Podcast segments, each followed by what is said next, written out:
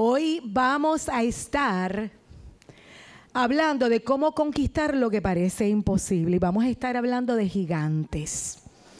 Porque yo creo que todos nosotros en un momento dado tenemos que enfrentar gigantes. Y siento de parte del Señor que en este día va a haber una victoria poderosa para muchos. Hay muchos que están batallando, que están luchando. Todos tenemos gigantes delante de nosotros que nos llevan a titubear antes de avanzar. Hmm. Y es en ese, en ese titubeo cuando vemos estos gigantes que podemos detenernos por un tiempo. Pero también en ese tiempo por lo que podemos hacer es arrancar a quejarnos, a lamentarnos o quizás a llorar. O quizás también arrancar a correr frente a los gigantes, ¿verdad? Pero tenemos otra opción, es tomar un paso de fe y enfrentarlos. Y en el nombre de Jesús, en el día de hoy, yo te vengo a hacer una invitación directa a que te levantes a enfrentar tus gigantes que te atrevas a tomar esa autoridad, como hablábamos, ¿verdad? No hay otro nombre sobre el nombre de Jesús. Y ante el nombre de Jesús, toda rodilla, repite conmigo, toda rodilla se dobla. Eso quiere decir que ese gigante que te ha estado atormentando, que te ha estado paralizando, intimidando todo este tiempo en el nombre de Jesús. Amén, héroe. Amén. Amén. ¿Te pones de acuerdo conmigo? Desde los tiempos antiguos se han mencionado gigantes en la Biblia. Le llamaban en un principio los Nefilim, que, y en otros lugares le mencionaban como los descendientes de, de Anak y su origen es un tanto incierto. Yo sé que a muchas personas les gusta conocer estos datos de la palabra. Algunos dicen eh, que según Génesis 6, en ese periodo prediluviano, que surgieron de la unión de los hijos de Dios, que dice que se acercaron a las hijas de los hombres. Eso está en Génesis 6 del 1 al 4 para el que quiera tomar notas. Y es un poquito difícil de apreciar esta, esta introducción que nos da, pero están directamente asociados con una raza de gigantes. Y lo que te presenta la palabra es cuando los hijos de Dios se unieron a las hijas de los hombres, porque las encontraron bellas, dejaron su, lugar y, ¿verdad? y nacieron estos gigantes, los nefilín. Eh, está vinculado, como te dije, a los anaseos, por extensión de los refaitas. Así que cada vez que tú oigas alguno de estos nombres, sabes que te están hablando de gigantes. Anaseos, refaitas, emitas y sonsomeos. Referencia de Deuteronomio 2, 10 al 11, inclusive el 20. Así que cuando tú escuches hablar de gigantes, saben que tuvieron un principio que es un poco incierto de cómo ellos llegaron. Estos gigantes eran tan fuertes y poderosos que intimidaban el corazón de cualquier valiente que quisiera enfrentarlos. Primeramente porque además de grandes eran sanguinarios. Los espías israelitas que fueron enviados para ver la tierra prometida cuando los vieron, esta tierra prometida ya Dios se las había entregado, era una promesa y les había ordenado Dios tomen posesión de ella. Cuando los espías fueron a ver la tierra, vieron que todo lo que Dios les había dicho era cierto. Era una tierra donde fluía la leche y la miel. Ellos la vieron, pero mira cuál fue la, respuesta de ellos. Entramos en la tierra a la cual, esto está en números 13, 27 y 28. Entramos en la tierra a la cual nos enviaste a explorar. Y en verdad es un país sobreabundante. Hmm, está bueno. Una tierra donde fluyen la leche y la miel. Aquí está la clase de fruto que se produce. Eran frutos enormes, abundantes, en medio del desierto. Sin embargo, están ahí poniendo lo que Dios dijo es cierto. Sin embargo, El pueblo que la habita es poderoso y sus ciudades son grandes y fortificadas. Hasta vimos gigantes allí, los descendientes de Anac. Cuando ellos vieron estos gigantes, su corazón se llenó de temor y comenzaron las dudas sobre la palabra que Dios les había dado. Josué y Caleb se levantaron con un espíritu diferente a decirle, hey, sí se puede conquistar. Si Dios lo dijo, lo podemos hacer. Y él dice en, en números 14, y voy a leer el versículo 9, no se rebelen contra el Señor ni tengan miedo de la gente que habita en esa tierra. Ya son pan comido. No tienen quien los proteja porque el Señor está de nuestra parte. Así que no les tengan miedo. Si hay algo que te quiero recordar en esta mañana, es que si Dios está contigo, ¿quién contra ti? Amén. Y quiero que entiendas que esto se trata de confianza. En Hebreos 11.1 dice, la fe es la confianza de que en verdad sucederá lo que estás esperando. Es lo que nos da la certeza de las cosas que no podemos ver. En números 13:31 dice que estos hombres se levantaron Después que hablaron Josué y Caleb llenos de fe, llenos de esa, de esa, de esa energía que da cuando tú tienes esa, ese, ese deseo de hacer la voluntad de Dios y tienes la certeza en tu corazón de que lo que Dios dijo se va a dar. Y se levantaron esto y le dicen, los demás hombres que exploraron la tierra con él estuvieron de acuerdo. Nosotros no podemos ir contra ellos, son más fuertes que nosotros. Lo que tú dices, no, no, no, no son más fuertes que nosotros. Y quiero seguir construyendo porque realmente, aun cuando Dios nos ha hablado, tenemos gigantes que tenemos la tendencia de verlos como más fuertes que nosotros. Y ellos comenzaron un falso rumor que decía, la tierra que atravesamos y exploramos, porque la recorrimos completa, es lo que está diciendo, devorará a todo aquel que vaya a vivir allí. Todos los habitantes que vimos son enormes, hasta había gigantes, los descendientes de Anac. Al lado de ellos nos sentíamos como saltamontes. Y así nos miraban ellos. O sea que ellos en su mente pensaban que esos que habitaban la tierra ya los miraban con desprecio y estaban anulando, cancelando la palabra que Dios les estaba dando con respecto al territorio que él mismo los había mandado a conquistar, que les había dicho que ya se los había dado. ¿Qué tenían ellos? Frente a esta tierra prometida. Lo único que ellos cargaban era una promesa. Una promesa de parte de Dios. Y la promesa que Dios ha dado, nosotros hemos estudiado y hemos discutido que cuando Dios da una palabra es que sí y amén. ¿Será hecho o será hecho? Porque ya está hecho, ¿verdad? Está hecho. Cuando Dios dice que va a hacer algo, es porque ya en el cielo todo está ordenado para que así acontezca. Lo más triste es que con una promesa delante de ellos su corazón quería volverse atrás porque pensaban que en el pasado, en su historia antigua, estaban mejor. Y eso era falso. Ellos nunca habían estado mejor de los que estaban en ese momento, porque estaban a punto de ver el milagro por el cual ellos habían cruzado el desierto y habían sido liberados. Los líderes se pusieron tristes, pero no pudieron hacer nada. Y quiero que veas cuáles son las consecuencias. Yo quiero que tú pienses por un momento que todos nosotros tenemos gigantes frente a nosotros. Y mirándole las caritas, sé que hay unos que tienen gigantes de mayor tamaño que otros pero de una manera u otra, todos estamos enfrentando grandes desafíos. No son solo personas, pueden ser circunstancias, pueden ser enfermedades, pueden ser problemas, pueden ser crisis de esas que llegan de repente.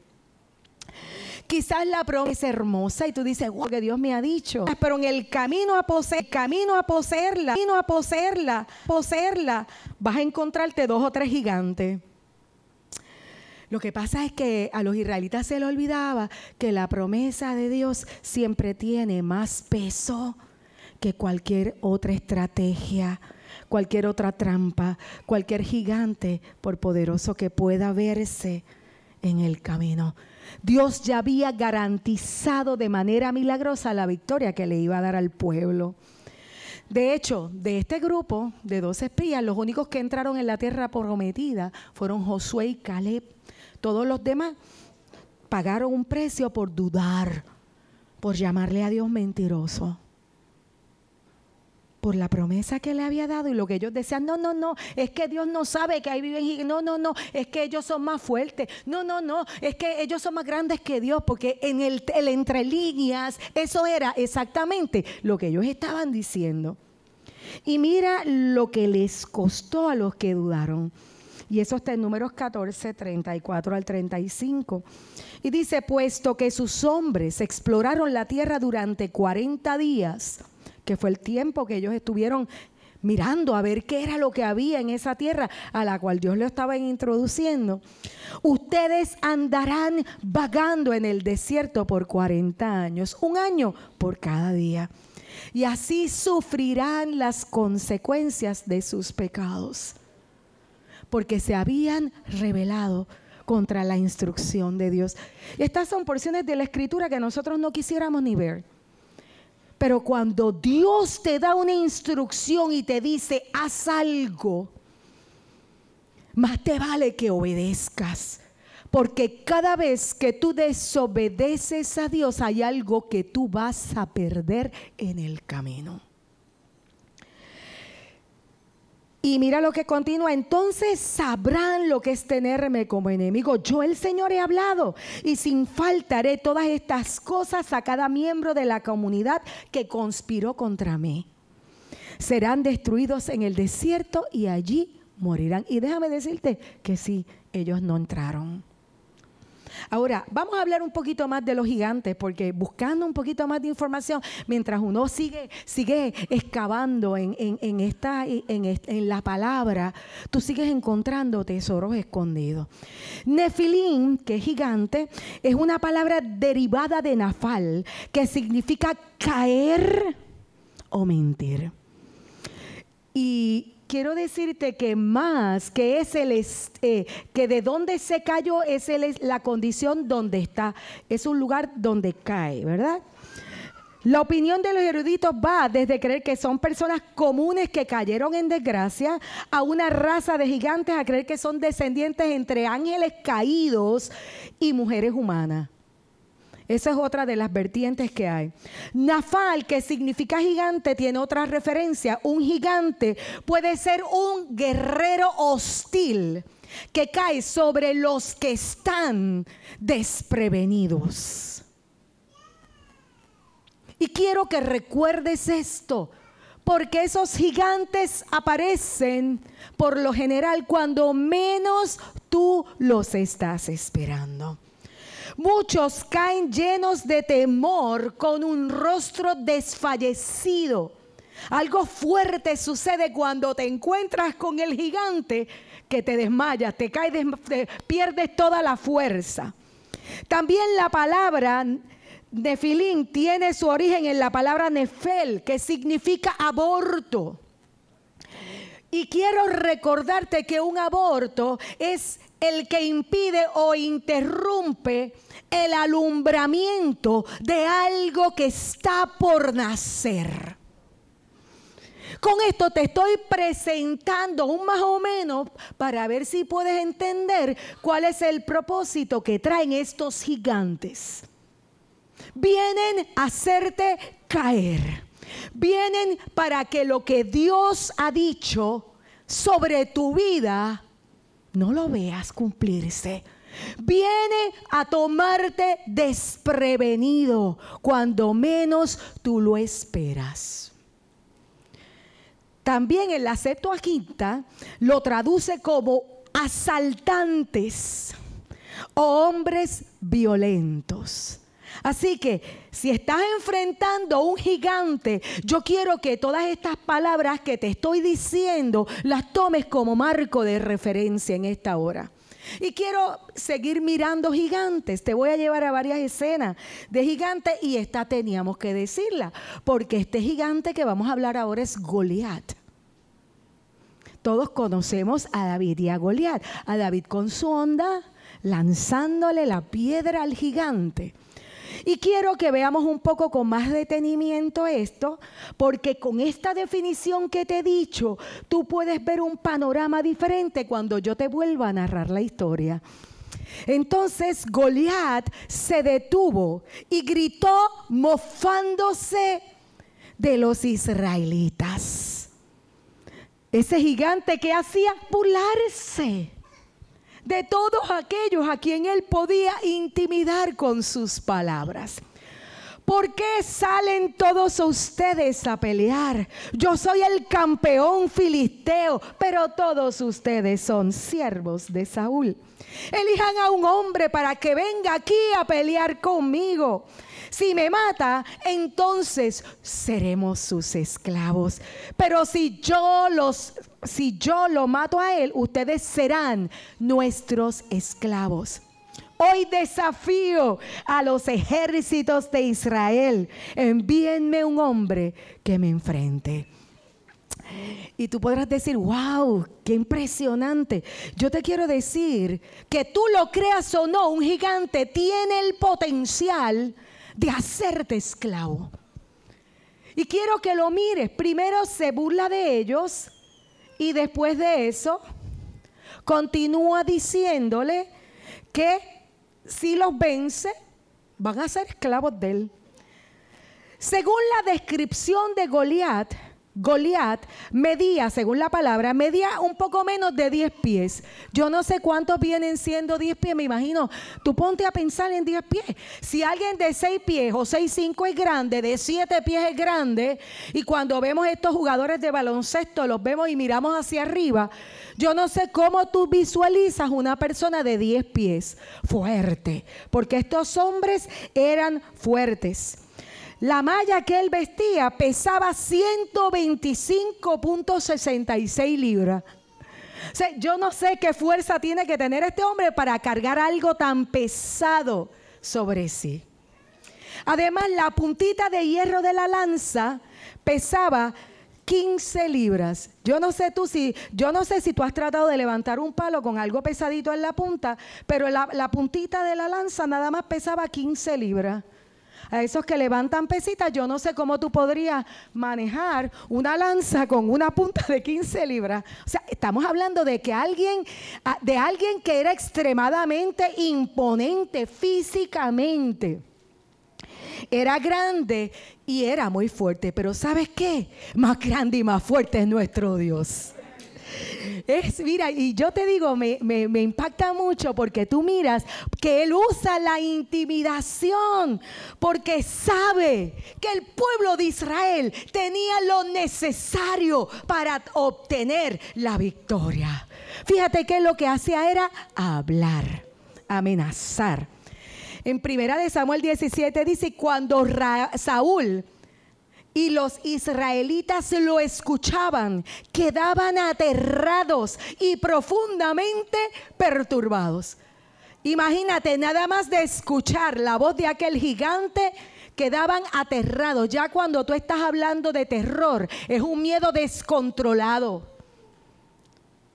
y profundamente perturbado. Yo me lo imagino, yo no sé si, si tú te imaginas la, la escena, pero yo me lo imagino. Escuchaste el gigante hablar. Ay, Dios mío, ¿quién podrá defendernos en ese susto, verdad? El temor te paraliza. No te permite pensar correctamente. Te nubla el entendimiento y quiero dejarte esta palabra en el Salmo 27 del 1 al 3. Y te pido que la atesores en tu corazón en el día de hoy. El Señor es mi luz y mi salvación. Entonces, ¿por qué habría de temer? Estás escuchando lo que el Señor te está diciendo en el día de hoy. El temor va a querer golpear tu puerta. Cuando menos lo imaginas, va a querer poner un gigante delante de ti para que tu corazón se aterrorice para que se perturben tus emociones. Pero el Señor te dice hoy que recuerdes que Él es tu luz y tu salvación porque has de temer. El Señor es tu fortaleza y te protege del peligro. Entonces, ¿por qué tienes que temblar? Cuando los malvados van o intentan ir a devorarte, cuando tus enemigos y adversarios te ataquen, van a tropezar y a caer. Aunque un ejército poderoso te rodee, tu corazón no temerá. Aunque te ataquen, permanece confiado. Ese es el llamado de la iglesia en esta hora. Ese es el llamado del cuerpo de Cristo. Eso está en el Salmo 27, del 1 al 3. Es un llamado a tomar una postura de confianza. No importa cuánto ruja la tempestad. Y vemos que este suplicio, esta tortura, la experimentaban de día y de noche, según dice la palabra, cada mañana y cada tarde durante 40 días. Y se pasaba, se paseaba Goliat dándose aires delante del ejército israelita. Y yo creo que cuando Dios habla mucho en la palabra de número 40, pero yo quiero recordarte que el número 40 es un cambio de tiempo. Cuando habla de 40 es el término para distinguir un periodo de otro. Y en el nombre de Jesús yo profetizo sobre ti Profetizo sobre mí, profetizo sobre esta casa, que a partir de este día hay un nuevo tiempo para nosotros como congregación. Que estamos saliendo de un día para entrar en un nuevo día. Estamos entrando en un tiempo donde los gigantes que nos habían intimidado hasta hoy llegaron. Amén.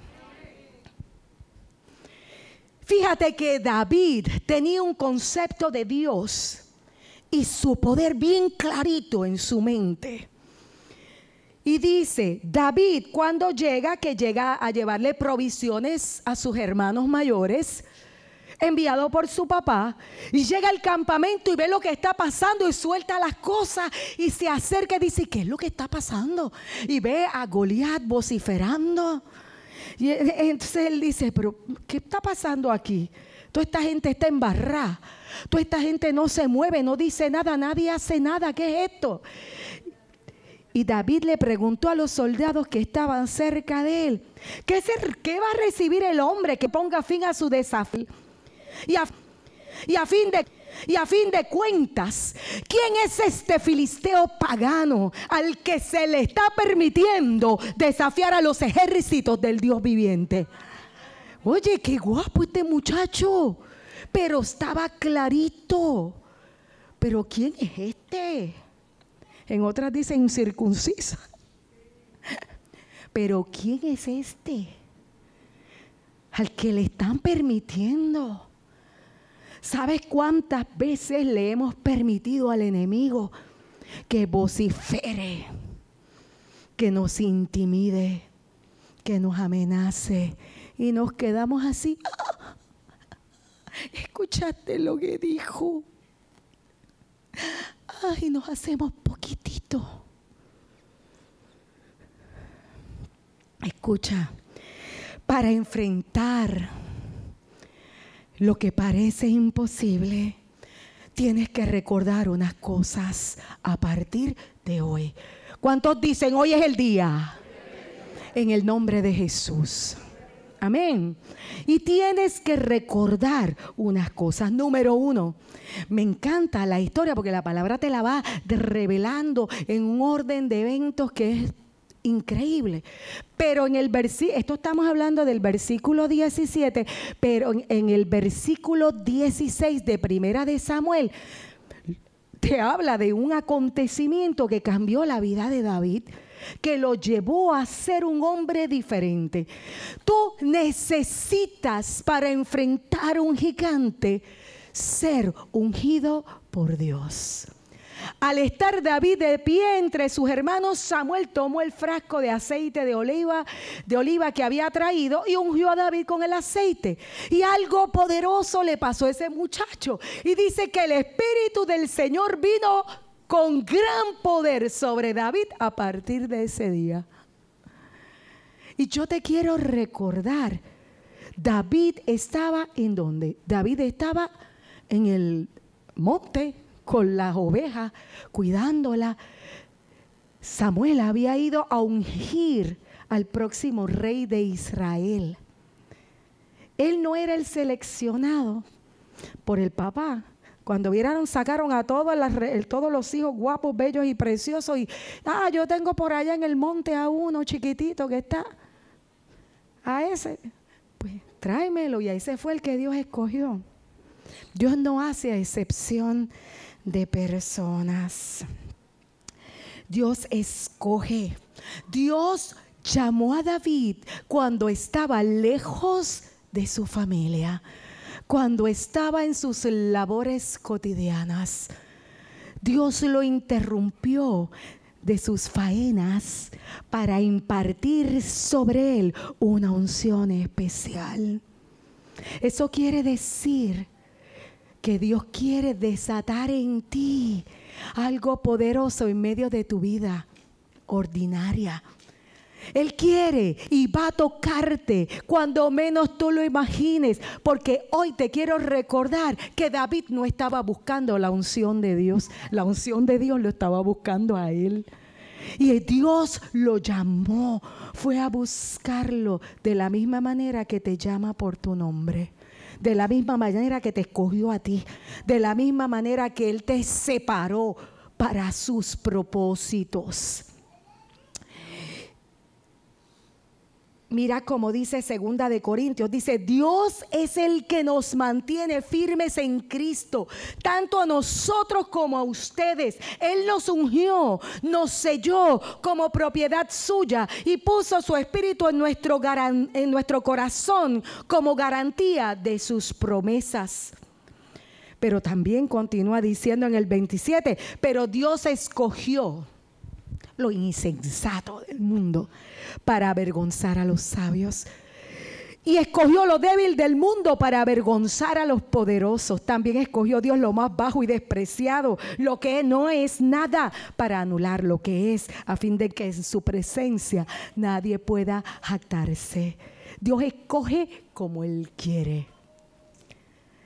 Y quizás tú dices que por mi historia no cualifico. Yo te vengo a decir que el Señor borró la culpa, como decía Eduardo. Ya no hay condenación para los que están en Cristo. Y el que Él llama, Él capacita. Y tú eres un ungido del Señor. El Señor te ha dado su unción. ¿Sabes para qué? Para que tú seas un embajador suyo. Dice que Él te trasladó del reino de las tinieblas al reino de la luz. Te ha llamado a ser un real sacerdocio un, representante del cielo donde quiera que tú vayas. Otra de las características que tiene alguien que ha sido ungido por Dios es que ese ungido por Dios, el que sabe que ha sido ungido por Dios para algo, yo le digo a los muchachos de la célula, que cuando tú estás llamado por Dios y tienes, has sido ungido por el Espíritu Santo para algo, pueden venir las circunstancias y tú te puedes caer y vuelve y te levantas. Vuelve y te cae, como esos muñequitos que rebotan, que son que tú le das paquete, paquete, y ellos caen y se levantan, caen y se levantan, que no pueden estar de otra manera porque no soportan mucho tiempo en el suelo. Pues de esa misma manera, de esa misma manera, alguien que sabe que ha sido ungido por Dios no huye de los problemas, los enfrenta con valentía. Porque sabe quién lo llamó y sabe que el que lo llamó no lo va a dejar solo. Y mira cómo este muchacho, David, porque era un joven, le dice al rey Saúl, no te preocupes por este filisteo, yo iré a pelear contra él. Acaba de llegar, no tiene preparación militar, es un inexperto en las artes de guerra y viene y le dice al rey de Israel, yo iré a pelear contra él, no te preocupes. Y el rey le dice, chico, no seas ridículo. No hay forma de que tú puedas pelear contra ese filisteo y ganarle. Eres tan solo un muchacho y él ha sido un hombre de guerra desde su juventud. No hay excusas para evadir lo que tenemos que hacer, porque sabemos que quien nos llamó nos capacita. El que nos llamó nos ha dado su unción. Y el que te llamó hoy te declara en el nombre de Jesús que tú tienes un llamado a derribar gigantes. Amén. ¿Cuántos van a derribar gigantes aquí? ¿Cuántos han sido ungidos por Dios? Número dos, tienes que aprender a soltar las cargas. Él no tomó lo que no era suyo. Vemos que lo primero que hizo cuando llegó fue que soltó todo lo que traía, todos los motetes que tenía. Y después cuando el rey le dice, pues ponte mi armadura, él se la puso. Y él dijo, no, no, no, no, yo no voy a cargar con esto. Esto no me pertenece. Él no tomó lo que no era suyo. Él soltó todo. Nosotros tenemos que aprender a soltar las cargas. No podemos pelear agotados, cargados. Tenemos que soltar nuestras cargas a los pies del Señor. ¿Sabes qué? Necesitamos nuevas fuerzas. Necesitamos hacerlo Selah, que son esas pausas para recargarnos en la presencia del Señor, donde podemos respirar su palabra, de su espíritu, de, de todo lo que Él es para que todo lo que hemos recibido del camino salga de nosotros y sea depositado a los pies de Cristo. Ese es intercambio. Sabes que muchos pierden las batallas por cansancio físico o emocional. El cansancio te va a hacer siempre vulnerable. Mateo 11, 28 dice, vengan a mí, y esto lo dice Jesús, nuestro Señor y Rey, vengan a mí todos los que están cansados y llevan cargas pesadas, y yo les daré descanso.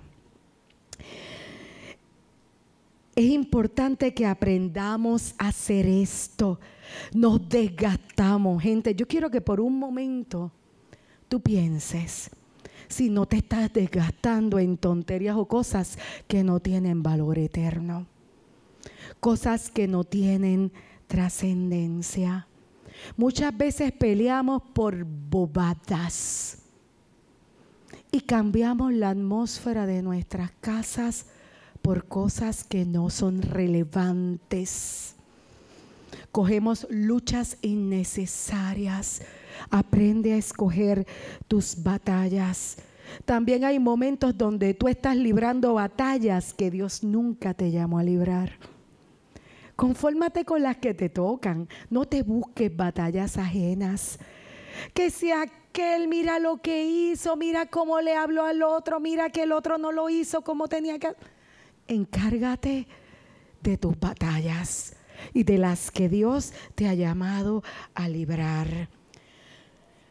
¿Sabes por qué David no usó la armadura de Saúl? Porque no le quedaba. Probablemente si se hubiese puesto la armadura de Saúl, hubiese perdido la batalla. Escoge tus batallas y la forma en que la vas a librar. Sabiduría al Espíritu Santo. Marca límites tú, tú, tú, tú. Amén. Te lo repito. Marca los límites tú. El enemigo no puede traspasar los límites que se establecen con la autoridad del reino. Solo Dios puede. Amén. Número tres. Recuerda tu historia con Dios. Es fundamental. Porque fíjate que a la hora de enfrentar este gigante, tú tienes que recordar algo. Cada vez que Dios hace algo poderoso en tu vida, tú debes levantar un memorial. Tú tienes que recordarlo. Tú tienes que recordar lo que Dios ha hecho en tu vida hasta el día de hoy cuando llega el día de dificultad. Y mira, y vemos que David insistió, yo he estado cuidando las ovejas y las cabritas de mi papá. Cuando un león o un oso vienen para robar un cordero del rebaño, yo lo persigo con un palo y rescato el cordero de la boca. Se lo quitaba de la boca. ¡Wow! ¡Qué muchacho valiente! A mí me ministra la valentía de él. Si el animal me ataca a mí, mira lo que él hacía, lo tomo por la quijada y lo golpeo hasta matarlo. Oye, ¿sabes qué? Mira esto, yo, yo quiero que tú hagas el picture. Por lo que él te está diciendo en la palabra, le abría la boca el animal para atacarlo. Y cuando el animal le abría la boca para atacarlo, ¿qué hacía David? Lo agarraba por la quijada y le abría la boca y le, le daba hasta que lo mataba. Y no nos abre la boca a nosotros las amenazas de los gigantes. No nos abren la boca. ¿Y qué hacemos? En vez de doblarlo, levántate y métele una bofeta en la boca al diablo. No permitas que te siga intimidando. Este hombre estaba claro de quién él era. Lo agarraba por la boca. Ah, qué atrevido tú abriéndome la boca a mí. Y cogía y dice que le tomaba de la quijada y lo golpeaba hasta matarlo. Lo he hecho con leones con osos y lo haré también con ese filisteo pagano que tengo ahí de frente, porque ha desafiado a los ejércitos del Dios viviente. Oye, él estaba claro que el ejército del Dios viviente tenía todo el respaldo del cielo sobre sí mismos. El mismo Señor que me rescató de las garras del león y del oso, me rescatará de este filisteo. Así que por fin accedió Saúl y le dijo, está bien, adelante. Y que el Señor esté contigo porque yo no voy a ir. Ese es lo añadillo. Lo, le dio la bendición, pero lo mandó al muchachito. Dice, yo te doy mi armadura, yo te doy, olvídate, lleva lo mío, pero yo para allá no voy. Así que si te sientes que no puedes pelear con tu gigante en el día de hoy, llámese como se llame, recuerda lo que Dios ha hecho en tu historia. Recuerda cómo te ha librado. ¿Te ha librado en la historia el Señor? A mí me ha librado me ha librado de peligros de muerte, me ha librado cuando por accidente me han puesto un arma en la cara y yo lo he mirado y he mirado y dije, pues Señor, si me toca, me toca. Y de momento la persona recoge el arma y se desaparece.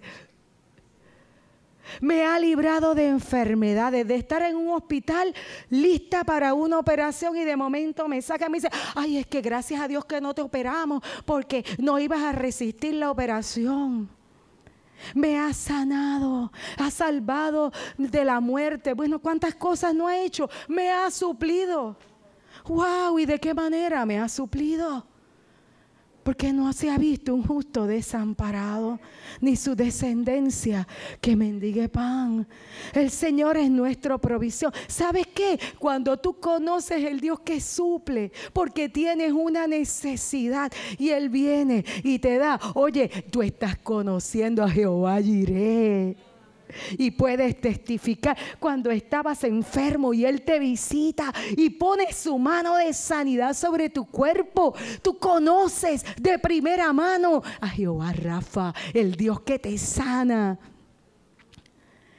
cómo te ha bendecido, cómo Él ha cumplido esa promesa de que no te dejaré ni te abandonaré. Cuando tus pies han resbalado, cuando has caído y su brazo fuerte ha venido y te ha levantado y te ha puesto sobre peña. Lo has vivido. Si lo has vivido, tienes una historia con Dios. Como cuando pensabas que todo estaba perdido y de repente un milagro del poder de Dios te libra. Oye, ese es tu testimonio. Y yo sé que cada uno de los que está aquí tiene una historia con Dios.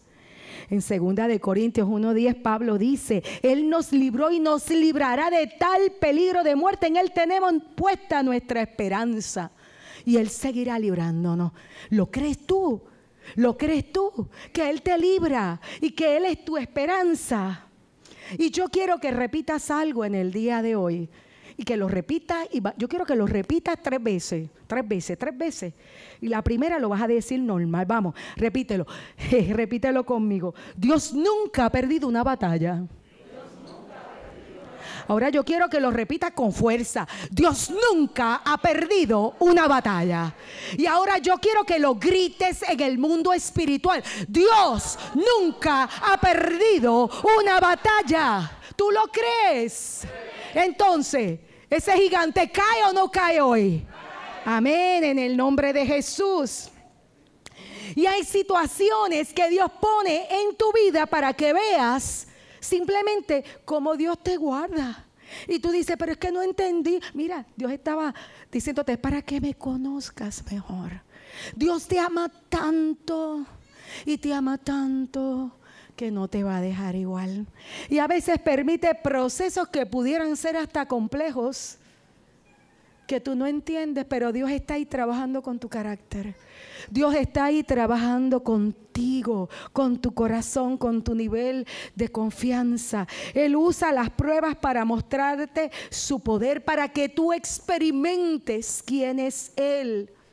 Solo cuando experimentar el Dios que, el Dios que transforma, tú puedes decir, Dios te cambia, porque si lo hizo conmigo, lo hace contigo.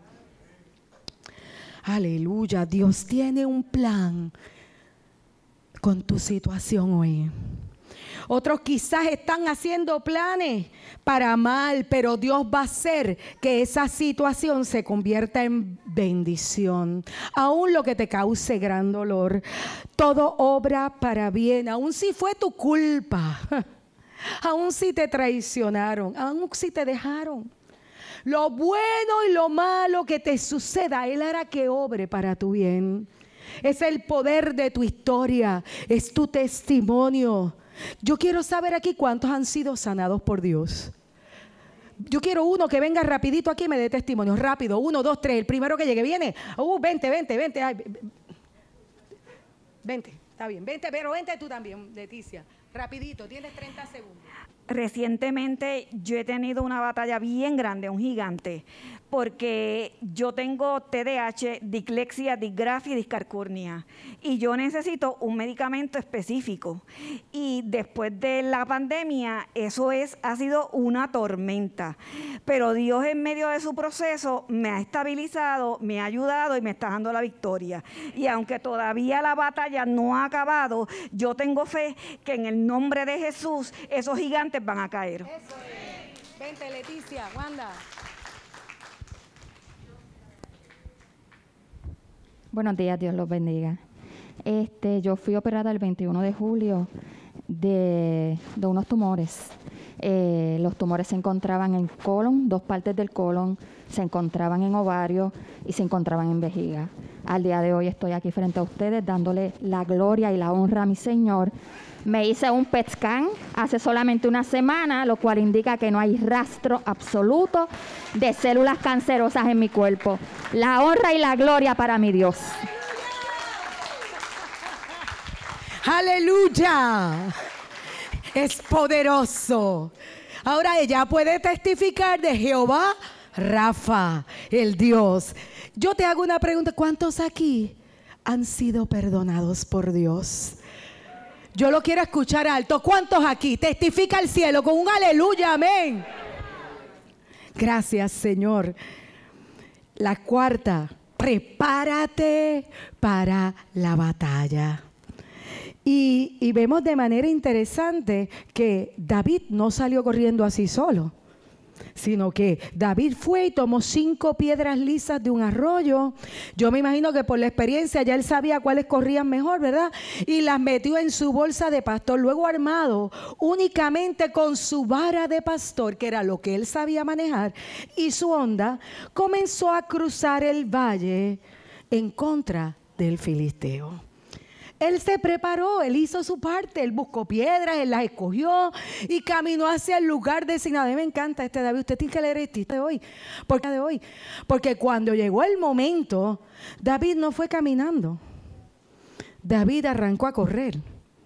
Y él empezó a caminar, pero de momento cuando vio el gigante, se armó de valor y echó a correr hacia el gigante. ¿Cuántos van a correr hoy hacia el gigante? Eso es. ¿Cómo tú te preparas? Pues mira, tienes que orar, tienes que ayunar, tienes que leer la palabra. A mayor desafío, mayor debe ser tu preparación. Debes ejercitar los músculos espirituales por la fe. Prepárate espiritualmente porque esta batalla es espiritual. No me digas que lo vas a hacer en tus fuerzas. En tus fuerzas no vas a lograr nada. Solo trasciende, solo prevalece lo que está hecho en el poder del Señor y en su fuerza. Amén. Así que vamos a mirar la quinta. Y con esta terminamos. Antes de lanzar las piedras, mientras avanzaba a enfrentar al gigante, él profetizó. Así que la quinta es profetiza. Y vemos que dice, David le respondió al filisteo. Él, le dijo, espera que, soy un perro para que tú vengas contra mí con palos y piedras. ¿Qué es esto? Con vara de pastor. Mira y que con par de piedritas viene a atacarme el gigante fuerte. Y David le dijo, tú vienes contra mí con espada, lanza y jabalina, pero yo vengo contra ti en nombre del Señor de los ejércitos celestiales, el Dios de los ejércitos de Israel, a quien tú has desafiado. Hoy el Señor, y empezó a profetizar, hoy el Señor te conquistará y yo te mataré y te cortaré la cabeza y luego daré a los cadáveres de tus hombres, a las aves y a los animales salvajes y todo el mundo sabrá que hay Dios en Israel. Todos los que están aquí reunidos esos que no han creído y se han dejado intimidar por tanto tiempo, sabrán que el Señor rescata a su pueblo, pero no con espada ni con lanza. Esta es la batalla del Señor y los entregará a ustedes en nuestras manos. Y por ahí arrancó entregado. ¿Y sabes qué hizo? Lo que dijo. hizo exactamente lo que dijo. Agarró la lanza, la, onda. Agarró la onda, le dio vuelta y fuco, la primera piedra se le incrustó entre los dos ojos y ahí cogió y cayó muerto. Ahora te hago una pregunta importante. Me la hago a mí misma. ¿Por qué hemos dejado de profetizar frente a los gigantes? ¿Por qué te has permitido llenar tu boca con las palabras que, que roban tu confianza?